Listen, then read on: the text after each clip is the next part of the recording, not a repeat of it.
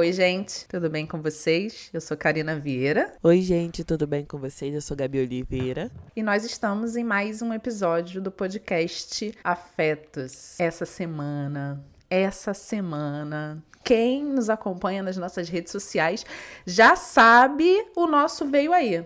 Porque não é mais vem aí, é veio aí. E aí, Gabi, o que, que, você tem a falar sobre o nosso veio aí? Eu achei que a gente ia falar só no final do programa, mas já que Karina está ansiosa. Vamos lá. Sim, lançamos o nosso livro. Aê! Karina, vai você. Fale mais sobre isso. Gente, foram anos, anos, exatamente dois anos de projeto, de escrita, de elaboração, de ansiedade para colocar o fruto disso tudo na mão de vocês. Então, assim, a gente já está com um link de pré-venda disponível na Amazon. O lançamento oficial é dia 4 de novembro, então vocês podem já começar a aquecer os seus tambores, comprar o nosso livro, que ele vai chegar na casa de vocês. É, a gente vai colocar nas nossas redes sociais como é que foi esse processo, mais é, informações sobre o livro e sobre é, a data de lançamento. Então, assim, a gente está muito, muito, muito feliz de, enfim, poder compartilhar esse passo com vocês. E é agora, né? Agora, tipo, tá no mundo. É isso, Gabi, tá no mundo. Paremos. É isso, gente. Tá no mundo e a gente quer muito que vocês é, comprem o nosso livro, claro, da pré-venda. Vai ajudar muito na tiragem, etc. E tá muito lindo. Sério, joga aí na busca que vocês vão se encantar pela capa. A, contra, a contracapa que fala, a parte de trás, acho que é contracapa. É, uhum. É, tá tudo lindo, foi tudo feito com muito carinho pra, pra vocês. E assim, vocês sabem, né? Karina é livreira, ex-livreira. Existe ex-livreira, não, né, Karina? Não, uma vez livreira, sempre livreira.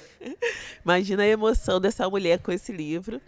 É, o episódio de hoje, por coincidência ou não, é porque compramos. Ah, e aí a gente decidiu anunciar a, a, chegada do nosso livro nesse episódio, mas o episódio não vai ser resumido à venda do nosso livro, não, tá? A gente vai falar um pouco sobre as nossas motivações para compra e eu cheguei, a gente chegou nessa sugestão uh, por conta de uma palestra do TED que eu vi sobre compra, né, sobre esse impulso para comprar e também porque eu tive alguns momentos no último mês onde eu comprei muitas coisas aleatórias de uma vez só e aí depois eu fiquei pensando, cara, por que, que eu fiz isso? Por que, que eu comprei essas coisas?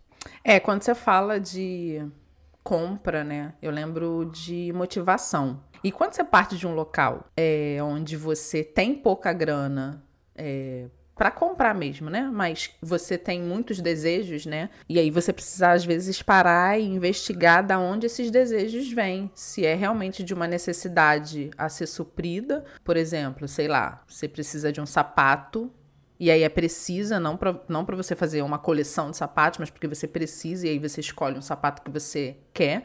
Ou se é uma necessidade partindo de alguma falta. É, eu vi uma vez no Twitter uma postagem aleatória que passou na minha timeline de alguém falando alguma coisa do tipo: quando a gente é adulto, é, geralmente a gente é, consegue realizar muitos dos nossos desejos de criança principalmente pra gente. E aí, óbvio, né? Eu tô falando do meu local, que passava. É, tinha limitações, não, não, não, chegava a passar necessidades básicas, mas tinha muito, muitas limitações financeiras quando criança. E aí a gente chega na idade adulta é, tendo paladar infantil, por exemplo. Então, estimulando esse paladar infantil, comendo tudo que a gente queria comer quando criança e não podia. E isso é muito partindo do local de falta, né? Faltou tanto que agora que você pode, financeiramente falando, você acaba é, querendo compensar essa falta. Mas falando de coisas físicas, né? Tipo roupa, sapato, maquiagem, livro. Eu tenho essa compulsão por livros. É, mesmo sabendo que a pilha de livros que eu tenho para ler, todo dia lá eu tô dando refresh em livrarias para ver o que, que tá saindo. É, de lançamento, de novidade, de autores que eu gosto ou de novos autores, e aí eu boto na listinha lá para eu comprar. E assim como a Gabi, eu também passei por momentos de comprar coisas, e eu sinto muito isso, essa necessidade de comprar quando eu tô muito ansiosa. Eu entro em umas compulsões assim, que é meio ou eu como muito besteira mesmo, sabe? Tipo salgadinho, doce coisas que dão alegria momentânea, ou eu parto para esses aplicativos de compra. Só que é, é ao contrário de você, Gabi. Eu quase não compro nesses aplicativos. A gente já conversou sobre isso. É, eu não sei se a gente vai falar o nome dos aplicativos ou não. Mas porque em alguns eu confio, em outros eu já fico mais com o pé atrás, assim, de de repente comprar alguma coisa e ser um produto de baixa qualidade. Aí acaba que eu passo muito tempo lá pesquisando, olhando, pensando, mas não chego a efetivar essa compra. Mas um dos pontos que eu consigo identificar por essas compras de impulso é quando eu tô é, realmente muito ansiosa por alguma coisa. É, então, sim, tem essa coisa da alimentação. Tem até um documentário da Netflix. Não, mito, não é da Netflix. Estava na Netflix e não tá mais. É, que fala um pouco sobre essa relação com a comida, né? Com o gasto com comida uh, na vida dos rappers. Eu não lembro qual é o nome. Acho que é Feel Good. Feel Good, exatamente, que eu lembro que o Common tá nesse nesse documentário, é Feel Good, isso mesmo. Ele saiu da Netflix, não sei se tá na Amazon, não sei, uh, Amazon Video. É, e ele fala dessa relação, né, de, de, dessa compra desenfreada, que é, tem vários braços dessa compra, né, desde comprar itens de luxo mas também ele tem esse braço da alimentação e da, da alimentação muitas vezes desregrada e com coisas muito é, maléficas para a saúde quando se uhum. acessa, porque principalmente se você vem de um lugar de privação, então existe esse cuidado. Eu tendo a ser uma pessoa mais pão dura, é... Quem me conhece sabe aquela frase típica de blogueira. Mas é, eu tenho vivenciado momentos muito específicos onde eu tenho uma tendência a comprar uh, ou uma coisa específica que é muito cara, mas ou, ou, outras coisas assim, principalmente de madrugada. Eu já percebi isso, que se eu de madrugada acesso o celular e tenho esses aplicativos de compra, eu tendo a fazer compras sem refletir tanto. Porque eu sou uma pessoa que reflete sobre as compras. E eu acho que quando você reflete e de repente você compra algo. Uh, que às vezes é até mais caro, mas que veio a partir de uma reflexão, de uma pesquisa, tudo bem. Mas no geral é meio obsessivo. Aí eu me questiono por que eu estou comprando, o que aquilo significa para mim, sabe? O que aquele ato é, me diz, aquele ato me tranquiliza de alguma forma, aquele ato é, me traz uma sensação é, de alegria momentânea, de, de satisfação. É, eu sei que muitas pessoas lidam com, com essa compulsão é, é, de forma muito mais complexa até, né? Porque tem gente que se endivida, tenho pessoas próximas que realmente têm compulsão por comprar é, e acumulam muitas coisas e tal. Então, eu acho que é importante a gente entender o que na nossa sociedade faz a gente entender o ato de comprar como algo tão satisfatório. É, você trouxe um ponto aí a se pensar, realmente. Enquanto você estava falando, eu estava tentando primeiro te perguntar como Assim, você que dorme cedo, na madrugada está comprando, Gabi. Fiquei confusa, confesso. Não, eu já dormi. Eu, é... Porque eu dormi nove horas, aí acordo de madrugada às vezes.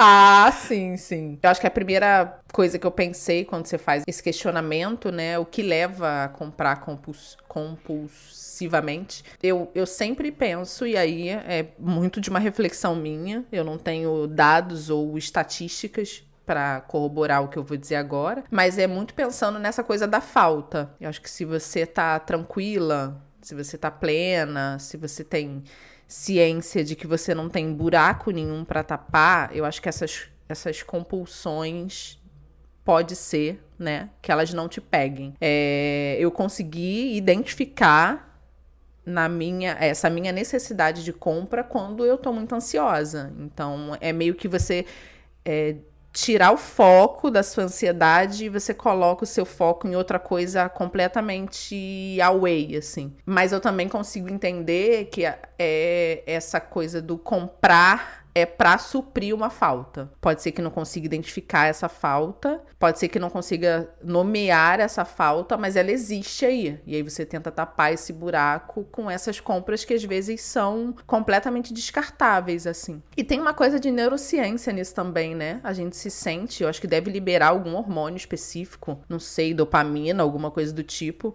que te dá essa sensação de prazer e saciedade, mas que assim que você finaliza ou assim que os produtos chegam, eu não sei qual seria esse ponto, é, a necessidade volta de novo, sabe? Como se você pudesse, como se você precisasse saciá-la novamente. E acaba que virar um, se a gente não tem algum tipo de controle, algum tipo de acompanhamento, algum tipo de autoconhecimento mesmo, ela entra nessa coisa da compulsão, né? Você faz uma vez e aí faz de novo. Eu vi alguns episódios dos acumuladores e é bem desesperador, assim, ver que quando não existe esse poder de compra, as pessoas partem para essa necessidade de acumular, pegando coisa no lixo, pegando coisa que as outras pessoas descartam, pegando coisas com essa visão de que se um dia no futuro eu precisar, eu vou ter. E são coisas que às vezes estão quebradas ou tão. É, não, não tem serventia nenhuma mas é nessa necessidade mesmo de suprir uma falta que a pessoa já teve ou que ela acha no futuro que ela terá. É, é bem complicado, assim, você partir de uma necessidade para suprir uma coisa que você não sabe muito bem. Mas acho que quando você não tem ciência de que existem profissionais de saúde, né, que podem te auxiliar nessas coisas, você acha que tá tudo bem. E aí você não percebe que você tá virando uma acumuladora ou que você tá comprando compulsivamente. Para você esse tipo de comportamento acaba virando um comportamento normal. É, até viu prejuízo, né? Porque é isso, eu compro dessa maneira, assim, ah, comprei algumas vezes dessa maneira, mas eu não me endivido, por exemplo, para fazer essas compras, nada disso. É, uhum. mas eu tenho conheço muita gente que se endivida real é, comprando sem refletir. Eu gosto sempre de fazer uma coisa. Eu odeio me sentir pressionada, sabe? Essas coisas assim. Ah, essa promoção vai até vai só até hoje. É, sabe quando você entra em algum lugar e a pessoa fala, ah, se uhum. você levar agora, sai por esse preço. Mas se você for embora, não tem mais como a gente fazer essa promoção. Eu nunca compro. Uhum. Porque eu acho que não deve. Uh, esse tipo de manipulação não é boa. Eu gosto sempre de sair do lugar, pensar se eu preciso daquela coisa ou não. Só que na internet isso não é uma possibilidade, né? Assim, é uhum. difícil você fechar o site. Tem gente que diz que deixa no, no carrinho a, a uhum. compra. Mas eu acho que facilitou. Assim como outras compulsões, a internet facilita essa também, da compra. Que é muito mais fácil você comprar no automático. Você cadastra, às vezes, seu cartão nos aplicativos. Pô, é, aplicativo de comida. Você vê, cara, é muito fácil você gastar mais do que você, do que você planeja mensalmente nesses aplicativos. Seu cartão, às vezes, já tá cadastrado lá. E aí é só você dar uma pesquisada e pronto. Antes do que você precisava ir na rua, pegar dinheiro, né, na mão. Hoje em dia a gente nem anda, mas tudo é Pix. Tudo é Pix, Pix, Pix. O que também facilita uma compra sem reflexão. A gente tá aqui favorecendo a reflexão, mas para comprar nosso livro não precisa refletir muito não, gente, tá bom? Só você, Gabriela. É, enquanto você falava, eu, eu pensei em duas coisas. Primeiro, eu vi o Queer Eye Brasil semana passada e isso já é uma indicação, gente. Se vocês querem chorar, ficarem desidratados, se emocionarem, o Queer Eye Brasil não deve absolutamente nada ao Queer Eye dos Estados Unidos. Tá lindíssimo, só que são pouquíssimos episódios, são seis episódios só. E eu lembrei do, do programa porque em determinado episódio eles falam com uma mulher que ela é lindíssima, belíssima. E tem uma hora que ela vai conversar com um dos, dos apresentadores do Queer Eye e ela fala que ela sente uma necessidade muito grande de comprar. Ela tem uma, um closet recheado de roupas que ainda estão com as etiquetas. Tem muitas, assim, mais de 50 peças de roupa que ainda estão com as etiquetas etiquetas e ela sente uma necessidade absurda de comprar e dar para as pessoas. Ela, a justificativa dela é: eu gosto de fazer as pessoas felizes. Só que quando ela acaba de falar isso e ele faz uma pergunta específica para ela, ela fala que ela sente muita falta de ter coisas, de poder ter tido coisas quando ela era criança e alguém gritou aqui de poder ter tido coisas quando ela era criança e somente agora, quando ela é adulta, ela consegue comprar. Então é isso, ela compra e aí acumula e compra e bota no, no armário, aí quando ela dá uma vontade de presentear as pessoas, ela dá tudo aquilo que ela comprou e, e entra no mesmo ciclo. E lá mais pra frente do episódio, eles contratam duas é, consultoras financeiras para ajudar ela a lidar com a questão do dinheiro, porque ela falou: às vezes eu não tenho ideia de quanto eu recebo e eu tenho sete cartões de crédito para pagar. E aí elas conseguem é, conversar com essa essa mulher e, e, fazer com que ela perceba que ela precisa ter uma anotação sobre quanto está entrando de dinheiro e o quanto ela tem para poder pagar esses cartões, porque não é justo com ela ou com a qualidade de vida que ela está tentando ter, que ela só fique pagando dívida o tempo inteiro é, de coisas que ela não usa ou que ela não tem necessidade nenhuma de ter, mas para tapar esse buraco emocional dela. Essa é uma primeira, uma das primeiras coisas que eu lembrei. E a segunda é, eu, eu tive dívidas de cartão de crédito quando eu era adolescente. Eu acho que é assim que eu entrei na idade adulta, eu fiz uma dívida muito grande, que eu achei que era tipo, ah, é só juros de cartão, e a coisa foi dando uma. foi virando uma bola de neve. É, e eu decidi não ter mais cartão de crédito depois disso. Não tenho. Assim, eu tive essa primeira vez e depois não tenho mais. Então, até essa facilidade que os aplicativos ou os sites de compra online dá, eu, eu ainda tenho mais reticência por eu não ter a facilidade que o cartão de crédito me dá. Então, todas as vezes que eu vou comprar, ou eu preciso fazer um boleto antes do Pix existir, ou eu preciso entrar no aplicativo do meu banco e fazer um Pix, porque eu não cadastro o meu cartão de débito nesses, nesses sites. Então, acho que o processo do clica, clica, clica acaba ficando um pouco mais longo, porque é isso, eu preciso fazer um Pix, ou eu preciso pagar o boleto, ou eu preciso ir lá e fazer toda a transferência, e acaba cortando esse ciclo da facilidade do cartão de crédito. É, e aí a gente também precisa pensar, nesse caso dessa senhora especificamente, ela tem necessidade de ter sete cartões de crédito?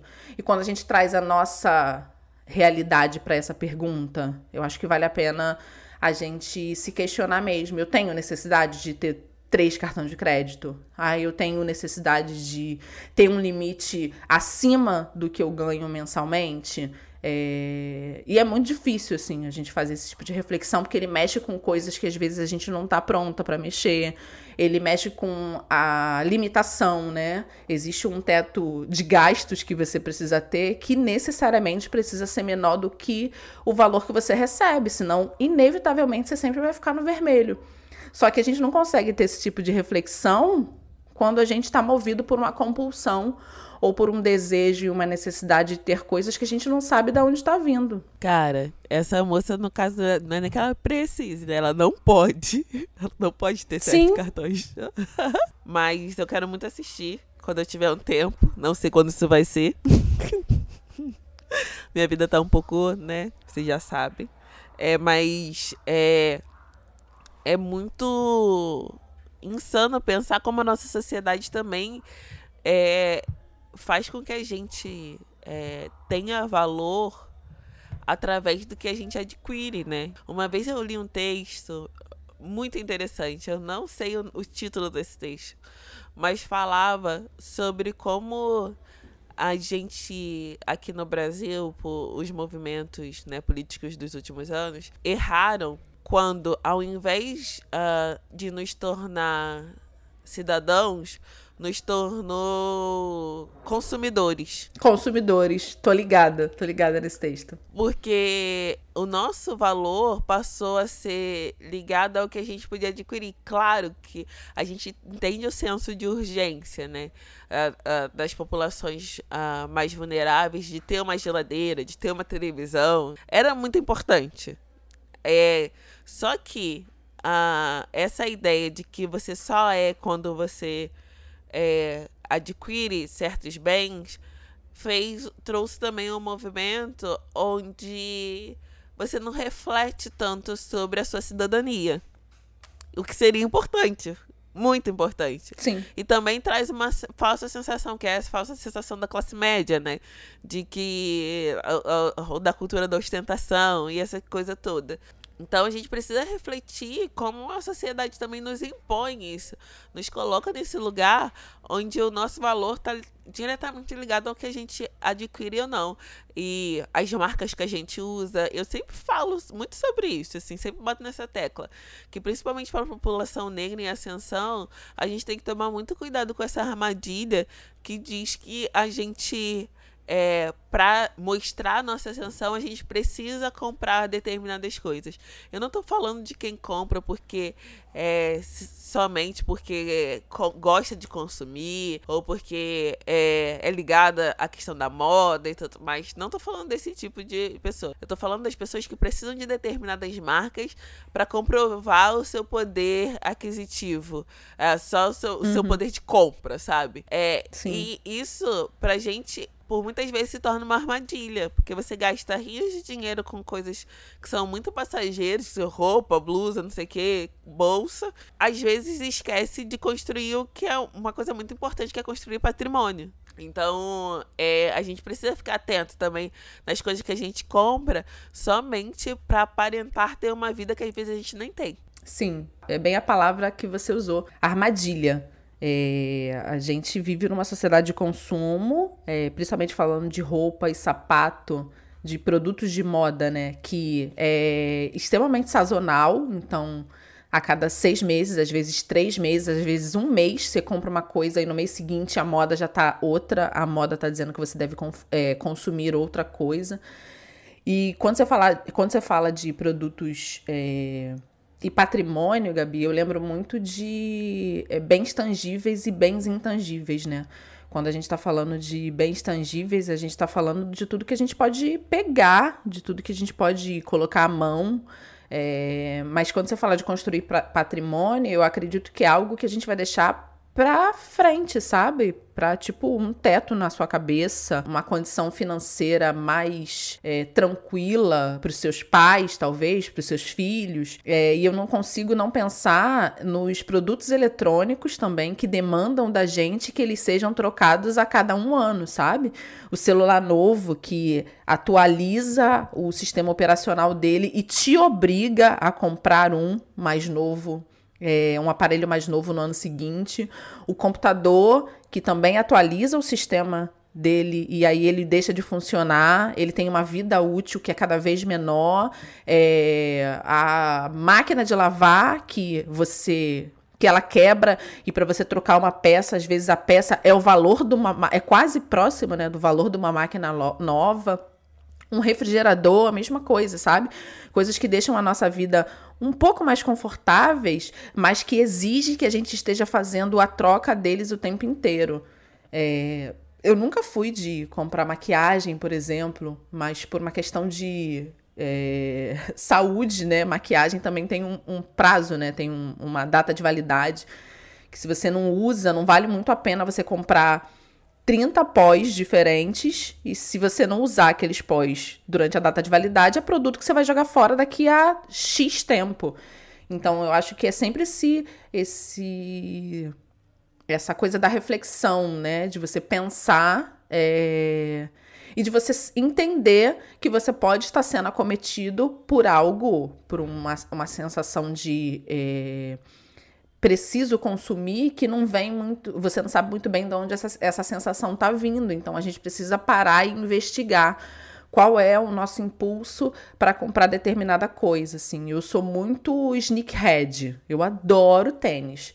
Mas tem alguns tênis para mim que são absurdos, assim. Se eu boto na ponta do lápis e se racionalmente eu percebo que eles estão muito caros, por mais que o meu desejo de consumi-los, de tê-los na minha casa, de tê-los para mim seja muito grande, eu ainda fico com uma assim enorme peso na consciência de falar, gente, assim, é muito caro para eu pagar esse tipo de coisa, sabe? Para eu pagar esse preço. Pode ser que um dia eu tenha essa grana para poder pagar, mas Agora eu tenho outro, outros, outras vontades, outros desejos ou outras necessidades que não comprar mais um par de tênis. Então, meio que eu consigo é, ficar feliz vendo, sabe? Tipo, eu tô vendo ali, beleza, é, eu não preciso tê-los comigo. Mas é sempre nesse sentido de é, refletir mesmo sobre o que a gente precisa por necessidade ou o que a gente precisa por, essa, por esse desejo e essa vontade desenfreada de consumir. O que eu tenho feito nos últimos tempos é consumido muita arte de pessoas pretas. Depois que eu fiz a reforma na, no, na minha sala e no escritório, o que eu tenho mais comprado são arte de artes plásticas, né? Artes gráficas de mulheres e homens pretos e que tem um preço que eu consigo pagar, mas que até um ano atrás eu não conseguia. Mas tem outros artistas, por exemplo, que eu admiro muito, mas que estão fora do meu da minha possibilidade de pagar. Assim, no momento eu não consigo pagar por isso. É, então é muito nesse, nesse sentido de reflexão, sabe? O que eu consigo, o que eu não consigo, o que eu posso, o que eu não posso. Tem um ditado antigo que diz, né? Nem tudo que eu posso eu devo fazer. É, mas é muito nesse sentido mesmo de entender da onde está vindo esse impulso, da onde está vindo essa coisa da compra. E tem algumas coisas que a gente consegue controlar e tem outras que não, e a gente precisa de ajuda para identificar essa, esse descontrole e como a gente pode entender da onde esse descontrole está vindo, ou descontrole no consumo, ou descontrole financeiro, ou essa coisa que eu falei lá no começo de tapar mesmo o buraco, né? A gente consumir para tapar buracos que a gente às vezes nem tem ciência que existe. Tapar buracos, eu acho que essa é uma grande questão, assim. Tapar buracos de não aceitação, de rejeição Sim. também. É, eu tenho uma amiga que toda vez que ela compra alguma coisa, ela lembra da época da faculdade, quando ela não podia comprar e o grupo todo comprava. Cara, aí eu fico, amiga, não já não tá lá mais há uns 10 anos, cara. Tipo assim. você não precisa é, mais provar nada. Uhum. Mas é uma necessidade de aceitação, como você falou, né? Nessa cultura do consumo, principalmente de marcas, assim. Eu, eu entendo que às vezes existem. A gente faz parte de alguns grupos que demandam da gente, né? E que se aí, é mais uma vez, se você não tiver um autoconhecimento ou um, uma ajuda de um profissional de saúde mental que te diga que você não precisa provar nada para ninguém, ou quais são os, os buracos dentro de você que você precisa tapar para não precisar provar nada para as outras pessoas, é, existe muito essa necessidade de, das marcas mesmo, como você falou, Gabi, de ostentar um tênis que às vezes você vai parcelar ele em 10 vezes. É, ostentar uma camisa que às vezes custa um terço do seu salário. E, e eu acho que é, é interessante, é importante que a gente deixe óbvio aqui dito que a gente não está ditando regras, ou muito menos dizendo o que você deve gastar ou como você deve gastar o seu dinheiro. Mas eu acho que é necessário a gente fazer sempre essa reflexão do motivo que está levando a gente ter alguns tipos de comportamento. Como a Gabi citou essa amiga, que há 10 anos está presa nesse pensamento de que ela precisa provar alguma coisa para aquele grupo da faculdade, assim. Então, precisa? Não precisa, mas para ela existe ainda essa necessidade de aprovação dos outros. Então é isso, gente. A gente precisa, né, entender o porquê dos nossos impulsos, uh, do porquê a gente está comprando, do que nos motiva e também quebrar certos ciclos, né, de, de dependência uh, em relação à compra. Eu sei que não é simples, nenhum ciclo de dependência é fácil de ser quebrado, mas eu acho que só de a gente identificar um problema, esse já é um passo. Principalmente se você está ficando endividado, se você está ficando, se você está gastando o que você não pode, o que você não deveria com aquilo, eu acho que vale a pena pelo menos iniciar essa reflexão. É isso. É... Obrigado por quem ficou até agora. Se liguem nas nossas redes sociais, que a gente vai seguir dando informações sobre quem fez a capa e quem fez as orelhas, é, data de lançamento, qualquer outra informação sobre o livro a gente vai estar tá dando nas nossas redes sociais, no Twitter é o Afetos e no Instagram é o Afetos Podcast e lá no nosso grupo do Telegram também é só você jogar na busca Afetos Podcast que o perfil vai aparecer para você. No mais, obrigado por quem ficou até aqui. É, eu acho que essa reflexão é válida para para todos nós, né? O motivo por que a gente compra o que a gente compra, como a gente compra e onde a gente compra. Um beijo E até a próxima sexta. Até a próxima, gente. Tchau, tchau.